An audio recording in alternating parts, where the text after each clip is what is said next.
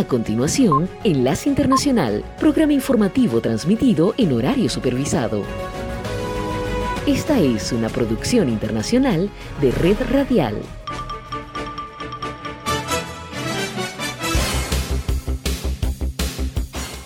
Aquí comienza Enlace Internacional. Saludos a nuestra audiencia en Caracas, Venezuela y el mundo, a través de nuestra frecuencia Sintonía 1420 AM y en Soy Ángela Montilla en la presentación. Bienvenidos.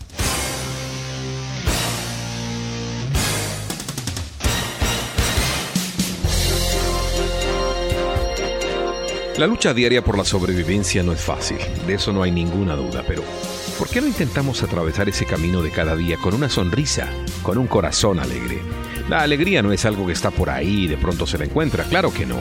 La alegría está en nuestro interior, solo tenemos que dejarla fluir.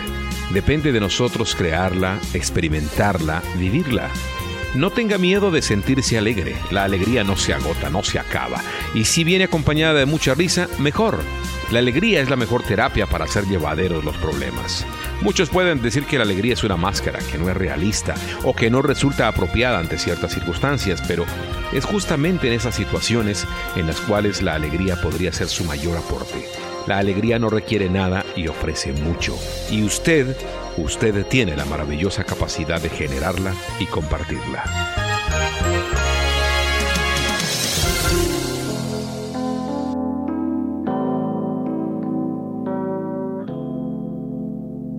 I know that he gave his life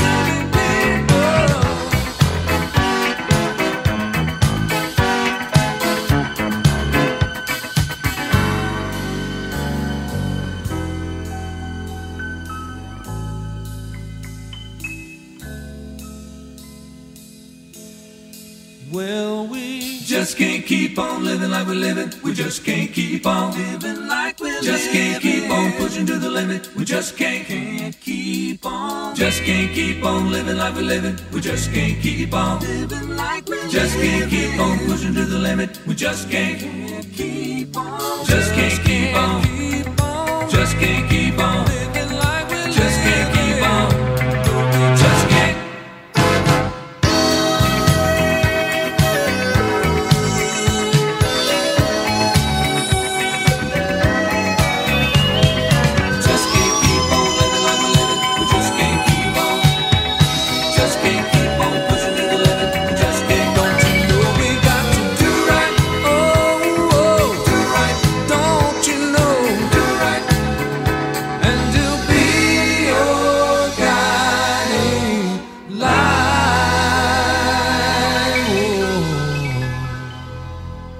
Internacional con Venezuela.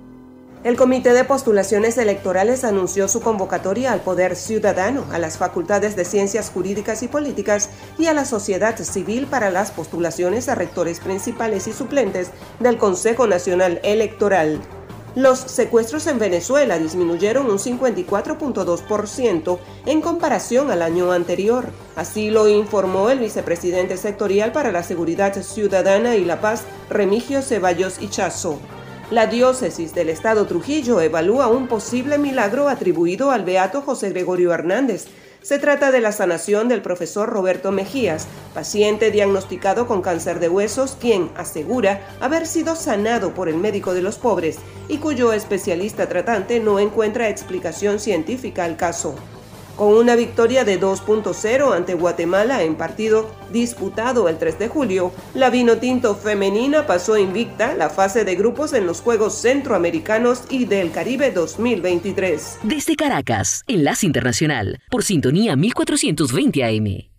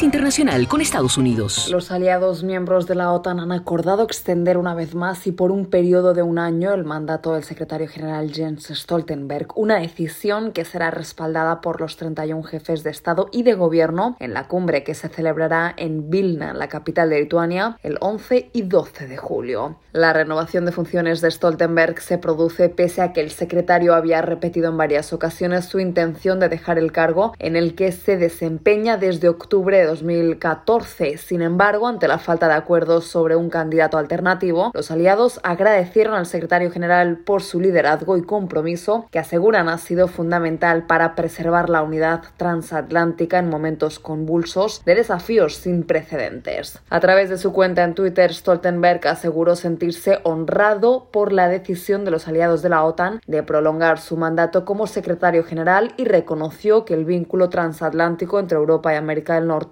ha garantizado la libertad y seguridad durante casi 75 años y en sus propias palabras sentenció que en un mundo más peligroso nuestra gran alianza es más importante que nunca. En tanto, el presidente Joe Biden acogió con beneplácito el anuncio de la organización militar y destacó el firme liderazgo, experiencia y juicio del actual secretario general, cualidades que le han permitido guiar a la alianza a través de los desafíos más importantes en la seguridad europea desde la Segunda Guerra Mundial, según remarcó el mandatario estadounidense. Y es que a lo largo de su mandato y en un contexto bélico en Europa, el secretario Stoltenberg no ha dudado al afirmar frases como esta. Todos los aliados de la OTAN acordaron que Ucrania se convertirá en miembro de la OTAN, pero el enfoque principal ahora es, por supuesto, garantizar que Ucrania prevalezca, porque sin una Ucrania soberana e independiente no tiene sentido discutir la membresía. Uh, la próxima semana se reunirán en Vilna los jefes de Estado y de Gobierno de los países miembros de la Alianza Atlántica para abordar sus próximos pasos en un contexto de inseguridad global. Además, buscarán fortalecer la disuasión y la defensa de la OTAN y acercar a Ucrania a la alianza, pese a que Moscú ha asegurado que tal acercamiento supone una amenaza para los intereses de Rusia. Enlace Internacional con la Música.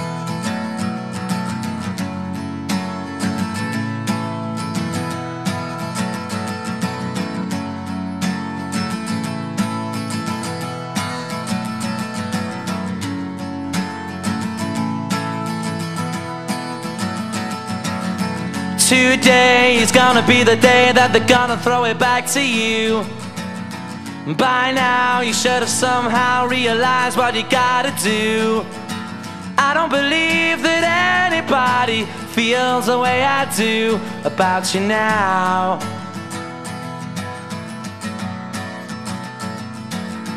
Backbeat, the word is on the street that the fire in your heart is out sure you've heard it all before, but you never really had a doubt.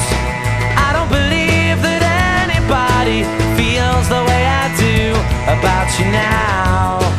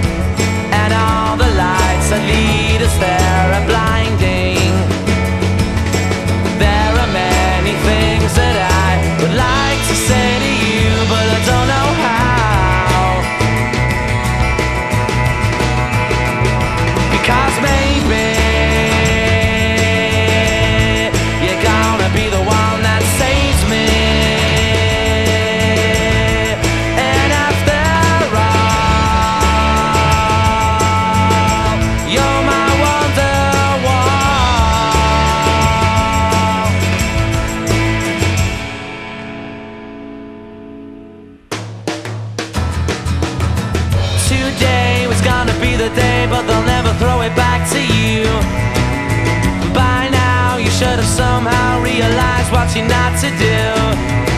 I don't believe that anybody feels the way I do about you now.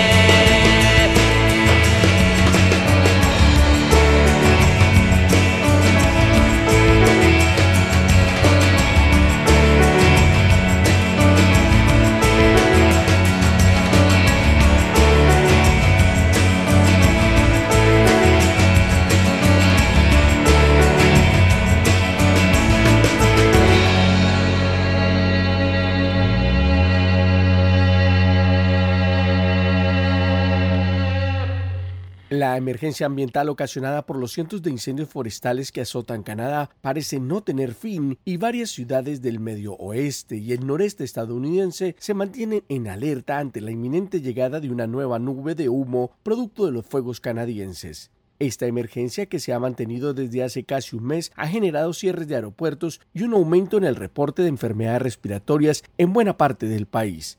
La mala calidad del aire que llegó hace pocos días a niveles históricos en ciudades como Nueva York y Washington, D.C. había mejorado drásticamente gracias a las tormentas eléctricas que eliminaron las partículas del aire contaminado. Sin embargo, se pronostica que el humo se desplazará desde las montañas rocosas y las praderas canadienses hacia las llanuras vecinas y podría afectar a regiones del estado de Washington, Dakota del Norte y Montana, entre otras. En lo que va de este año se han reportado más de 3.000 incendios forestales en Canadá y ya es considerada la mayor tragedia ambiental de los últimos años en este país. Actualmente, más de 300 de estos fuegos estarían fuera de control, por lo que las autoridades hacen un llamado a los habitantes para estar atentos a los reportes oficiales. La inédita emergencia que algunos especialistas consideran estaría relacionada con el calentamiento global, pero que también luego de las investigaciones de las autoridades canadienses se estableció que ciertas zonas fueron fuegos provocados, tendría un fuerte impacto en la salud de los habitantes de algunas de las principales urbes estadounidenses. La doctora Teresa Robles Bermejo habló con La Voz de América sobre la importancia de extremar las medidas de seguridad, especialmente en los niños y en personas con enfermedades pulmonares y cardíacas. Es cierto que este tipo de pacientes tienen que tener mucho más cuidado con la exposición, deberían pues tener medidas como usar mascarilla, evitar exposición al aire libre, porque bueno, pues se pueden inflamar las vías respiratorias que ya de por sí pueden tener comprometidas y que les produzca lo que se llama un broncoespasmo. Algunos especialistas consideran que a medida que el mundo se calienta y el clima se vuelve más extremo, Estados Unidos verá episodios de sequías más desagradables que ocasionarán incendios forestales que provocarán un humo ondulante y mortal.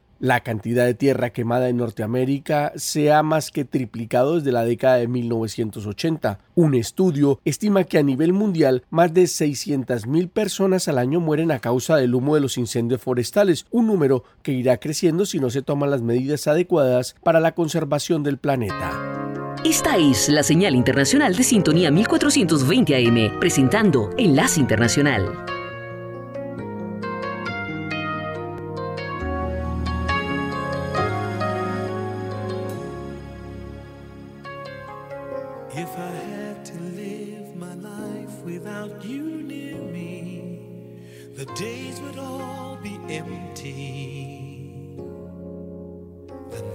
that seems so long. With you, I see forever, oh, so clearly. I might have been in love before, but it never felt this strong. Our dreams are young, and we both know they'll take us where we want to go. Hold me now, touch me now.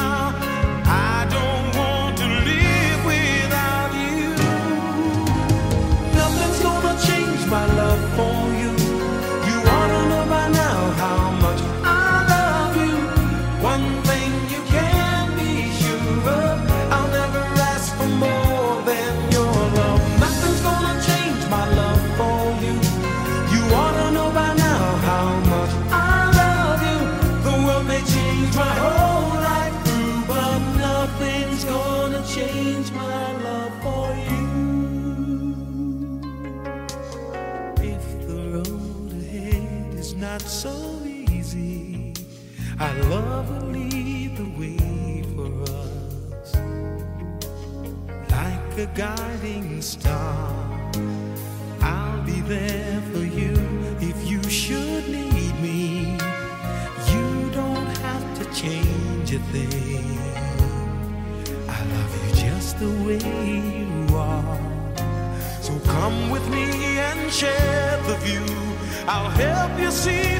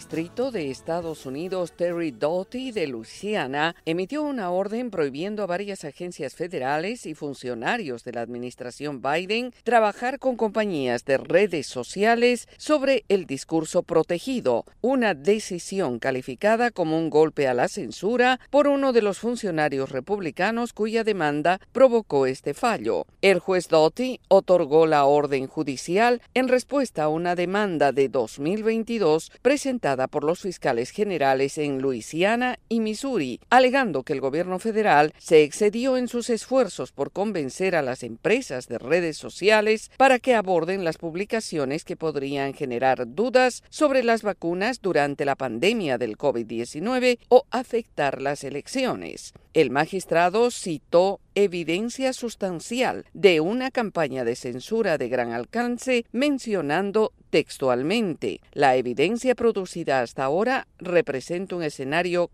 casi distópico. Durante la pandemia del COVID-19, un periodo quizás mejor caracterizado por la duda y la incertidumbre generalizadas, el gobierno de los Estados Unidos parece haber asumido un papel similar al de un ministerio de la verdad orwelliano. La orden judicial menciona por nombre a varios funcionarios del gobierno, incluido el secretario de Salud y Servicios Humanos, Javier Becerra, y el secretario del Departamento de Seguridad Nacional, Alejandro Mayorkas, entre otros. El senador federal republicano Eric Schmidt, quien era el fiscal general de Missouri cuando se presentó la demanda, dijo a través de Twitter que el fallo fue una gran victoria para la primera enmienda y un golpe a la censura, mientras que el fiscal general de Luisiana, Jeff Landry, dijo que la orden judicial impide que la administración censure el discurso político central de los estadounidenses comunes en las redes sociales. El Departamento de Justicia está revisando la orden judicial y evaluará sus opciones en este caso, dijo un funcionario de la Casa Blanca, advirtiendo que la Administración ha promovido acciones responsables para proteger la salud pública y la seguridad frente a desafíos como una pandemia mortal y ataques extranjeros a nuestras elecciones. Enlace Internacional.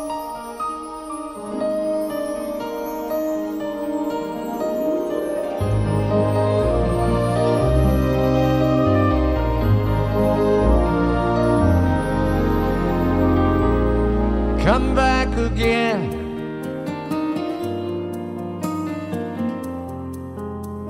I want you to stay next time.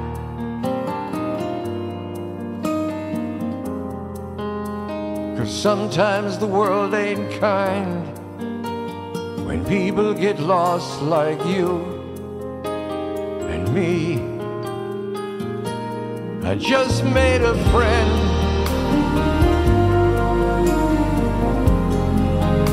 A friend is someone you need.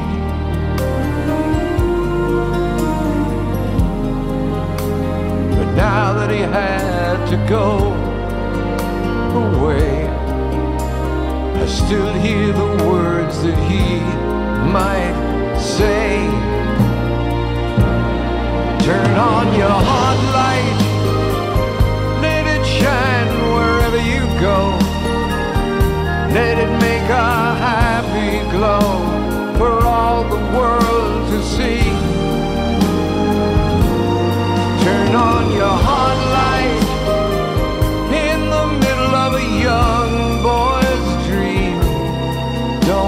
me up too soon.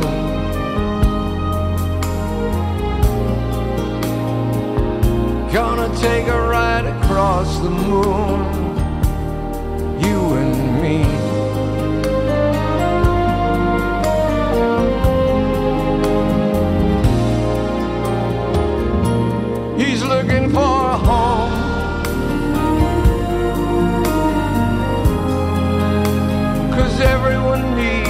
Place.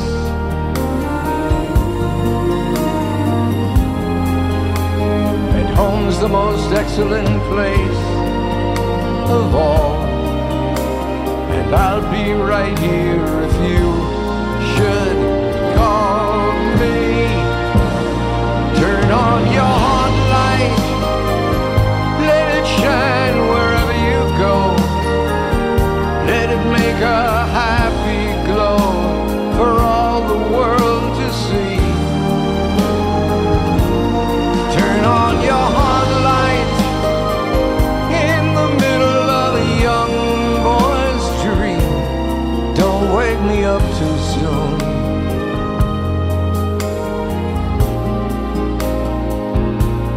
take a ride across the moon, you and me.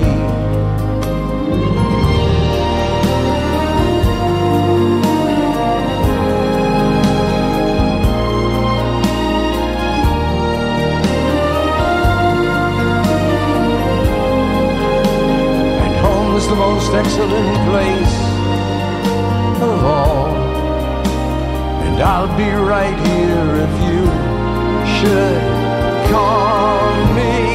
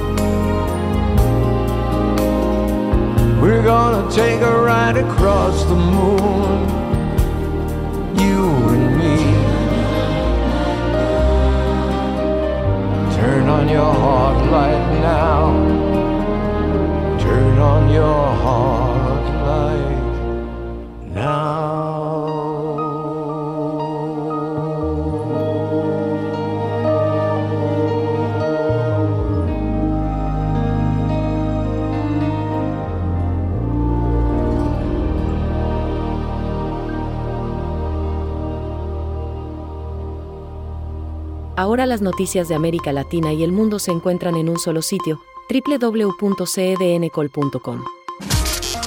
Somos cadena de noticias. Lea notas de actualidad, entretenimiento, los deportes, análisis, entrevistas y comentarios.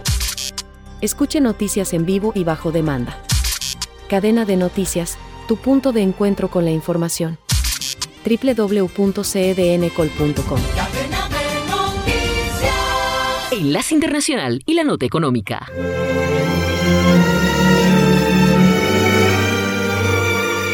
Quienes coinciden en que Disneylandia es el reino más feliz de la Tierra tendrán la oportunidad de llevarse a casa algo más que un recuerdo del momento.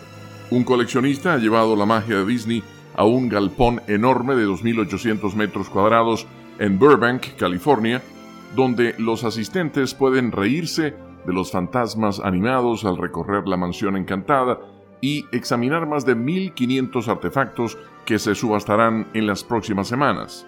Joel McGee inició hace 30 años su colección de más de 6.000 objetos entre disfraces, carteles raros y vehículos de tamaño real de juegos como Dumbo y Peter Pan, y ahora está dispuesto a compartir una parte con el resto de las personas. Su colección de objetos de Disneylandia es la más grande del mundo en poder de un solo individuo.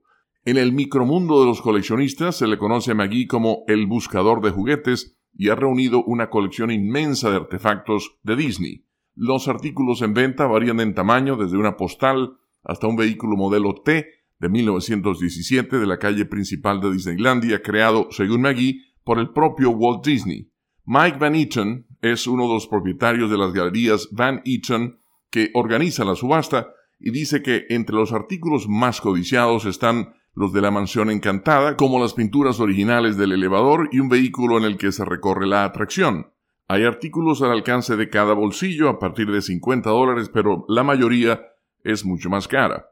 Algunos de estos artículos, como el vehículo Dumbo, puede llegar a venderse por 200 mil o 300 mil dólares. Tenemos botes de basura del parque que pueden venderse por 5 mil o 6 mil dólares y carteles que alcanzarían los 50 mil a 60 mil dólares. McGee dice que le resulta difícil elegir los objetos que más quiere en una colección tan grande, pero que los de utilería estática que ha refaccionado ocupan un lugar especial en su corazón y en sus preferencias. Los objetos estarán en exhibición en el Burbank Town Center Mall hasta el 16 de julio. La subasta se realizará del 17 al 19 de este mismo mes.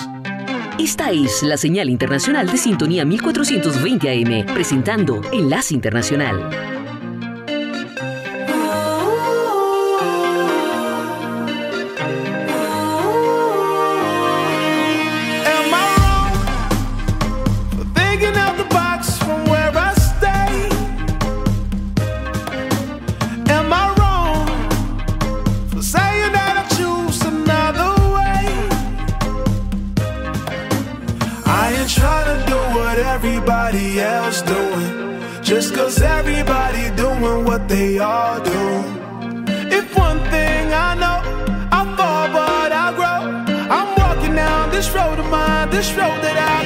So am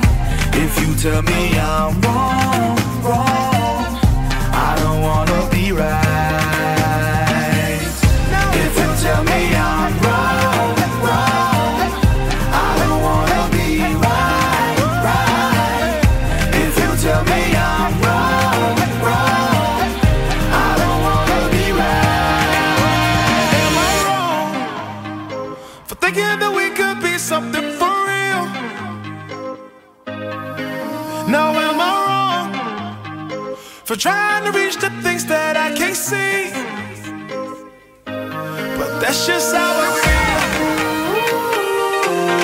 That's just how I feel. That's just how I feel. Trying to reach the things that I can't see.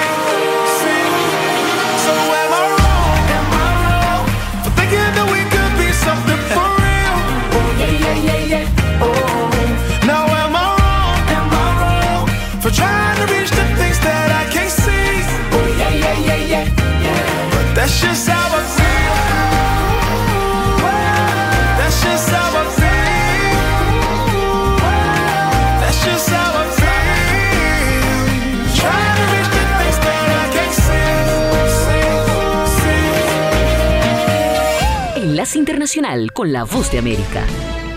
Este es un avance informativo de la Voz de América. Desde Washington les informa Henry Llanos.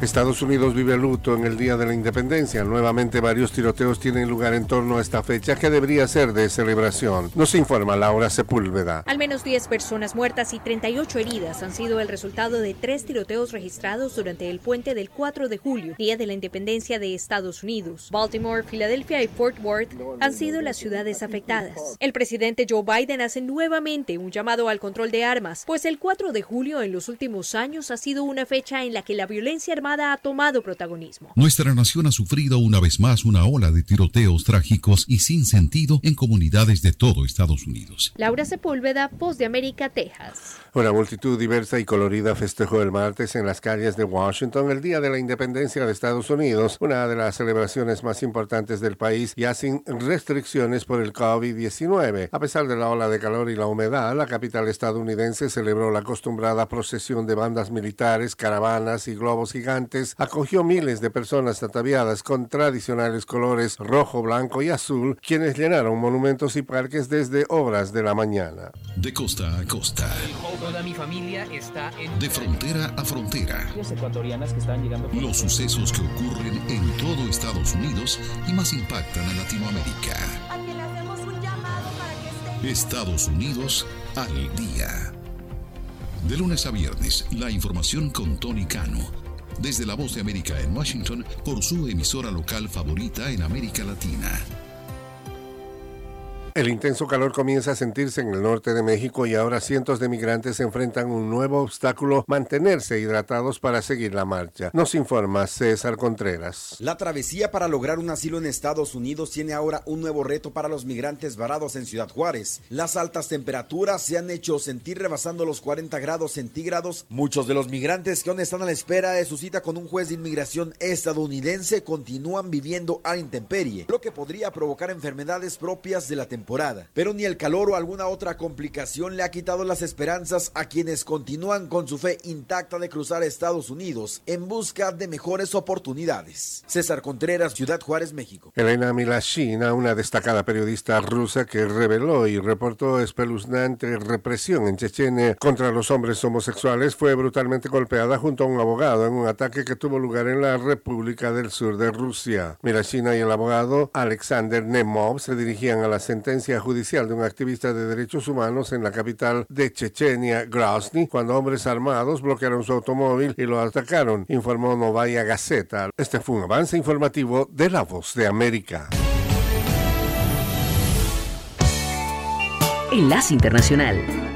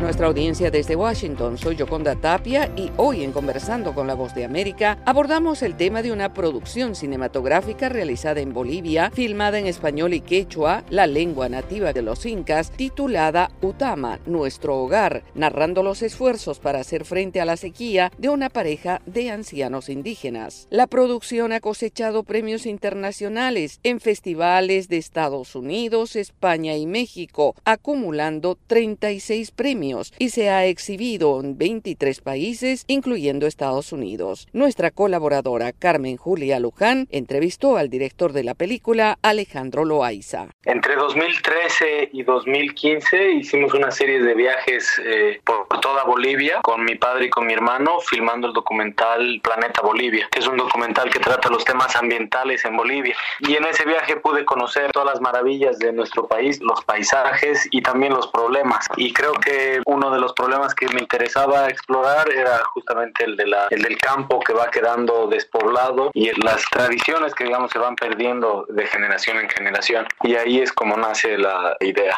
Fue complicado producir esta película, encontrar los actores, los lugares, la comunidad. Todas las películas son bastante complejas, o sea, cada una tiene sus, sus propios retos y sin duda es muy difícil, sobre todo la parte del financiamiento. Y después para la producción teníamos que filmar en un lugar remoto, que es en el sur de Bolivia, en Potosí, y para ello producción se preparó de la mejor manera posible, me dio todas las herramientas que yo necesitaba, todas las comodidades, para que el equipo esté cómodo y podamos filmar la película sin mayores inconvenientes. Los protagonistas actores que no son actores profesionales. ¿Fue difícil trabajar con ellos? Fue mucho trabajo, pero nos preparamos muy bien y ensayamos bastante. No fue difícil en el fondo porque ellos son personas muy comprometidas, personas muy generosas, entonces se entregaron al proyecto, a la película y dieron lo mejor de sí. Entonces en ese sentido se facilitó todo el trabajo. Han demostrado y creo que el resultado de la película es evidente que están a la altura de cualquier actor profesional por el trabajo que han realizado. Tema del lenguaje, del idioma que he hecho español, trabajarlo en una película, tú conocías algo del idioma y poder transmitir todo lo que se ha transmitido. Lastimosamente no hablo quechua, pero sí tuvimos un traductor para el guion, entonces ya cuando llegamos a, en la etapa de rodaje yo conocía los diálogos de memoria y eh, ahí también los dos protagonistas también han sido de gran ayuda, ¿no? Para cualquier momento que necesitábamos traducir algo. Hay muchísima gente, gran parte de nuestra población es bilingüe, creo que todos nos hemos guiado, digamos, alrededor de ese intercambio constante de, de idiomas. Tema ambiental es lo que aborda esta película, además del amor entre parejas. ¿Ustedes están pensando en dar continuidad a este tema quizás con otros proyectos, quizás en otras regiones? Sí,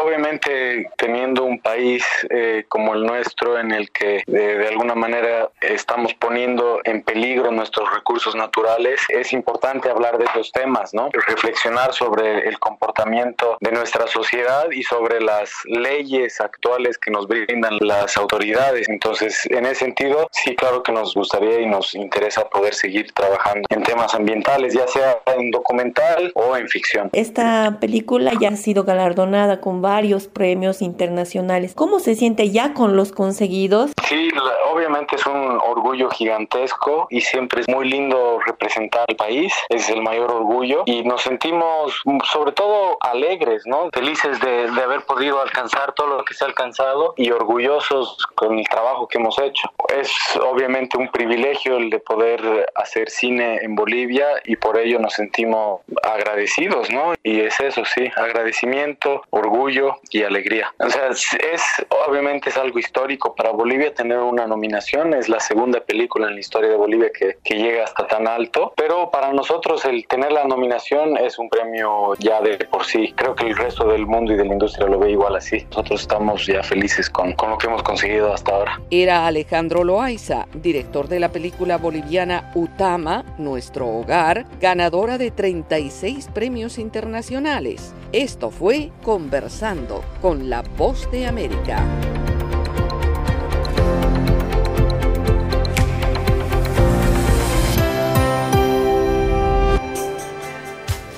Desde Caracas, Enlace Internacional, por sintonía 1420 AM.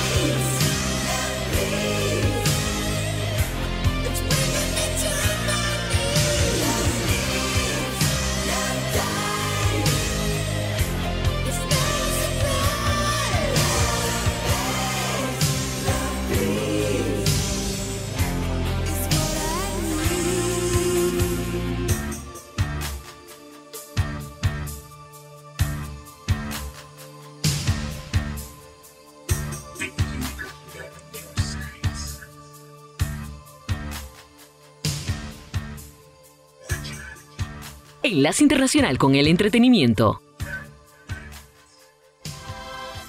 Hoy, 5 de julio, se estrena el documental Wham sobre el dúo musical británico formado por los cantautores George Michael y Andrew John Ridgely. El documental cuenta de la relación de ambos desde que se conocieron de pequeños. Wham fue uno de los dúos de mayor éxito musical de la década de los 80. Luego de su disolución, George Michael siguió una espectacular carrera en solitario. Michael falleció el día de Navidad de 2016 a los 53 años. El documental Wham está disponible en el servicio de streaming Netflix. El gigante tecnológico Meta, propietario de Facebook, Instagram y WhatsApp, lanzará esta semana una nueva red social que se llama Threads, hilos con el objetivo de competir teóricamente con Twitter. Threads permitiría mantener conversaciones digitales en tiempo real. La aplicación ya está disponible en tiendas de aplicaciones como Play Store. Mark Zuckerberg, presidente de Meta, ha dicho que en principio Threads estará conectada con la plataforma Instagram. Más de 1.500 artículos de Disney se van a subastar próximamente en Burbank, cerca de Los Ángeles, California. Joel Maggie lleva décadas coleccionando disfraces, afiches imposibles de conseguir y vehículos de tamaño real y atracciones como Dumbo y Peter Pan. Él dice que hay artículos económicos que comienzan en 50 dólares, pero otros relacionados a Dumbo, Dumbo, que van de 200 a 300 mil dólares. Los afiches de épocas anteriores y viejas películas de Disney van de 50 a 60 mil dólares. Usted pagaría 60 mil dólares por un afiche de Cruella de Vil. La exposición que ocupa 2.800 metros cuadrados puede verse en el centro comercial Burbank Town Center Mall y estará abierta al público hasta el 16 de julio y la subasta tendrá lugar los días 17, 18 y 19 de este mes. Está de cumpleaños en estos días la cantautora estadounidense Suzanne Vega. Seguramente la recuerdan por éxitos como Luca, Thomas Diner, In the Eye, Calypso, Gypsy y Language de su icónico álbum Solitude Standing. Suzanne Vega cumple 64 años la misma, ella es de la misma generación musical de Madonna y Michael Jackson. Alejandro Escalona será hasta mañana. My name is Luca. I live on the second floor. Radio Sintonía 1420 AM y Red Radial presentaron Enlace Internacional. Regresaremos mañana con noticias, entrevistas y buena música. Enlace Internacional, síganos en Twitter con arroba cdncall y en internet www.redradial.com. Enlace Internacional, señal satélite.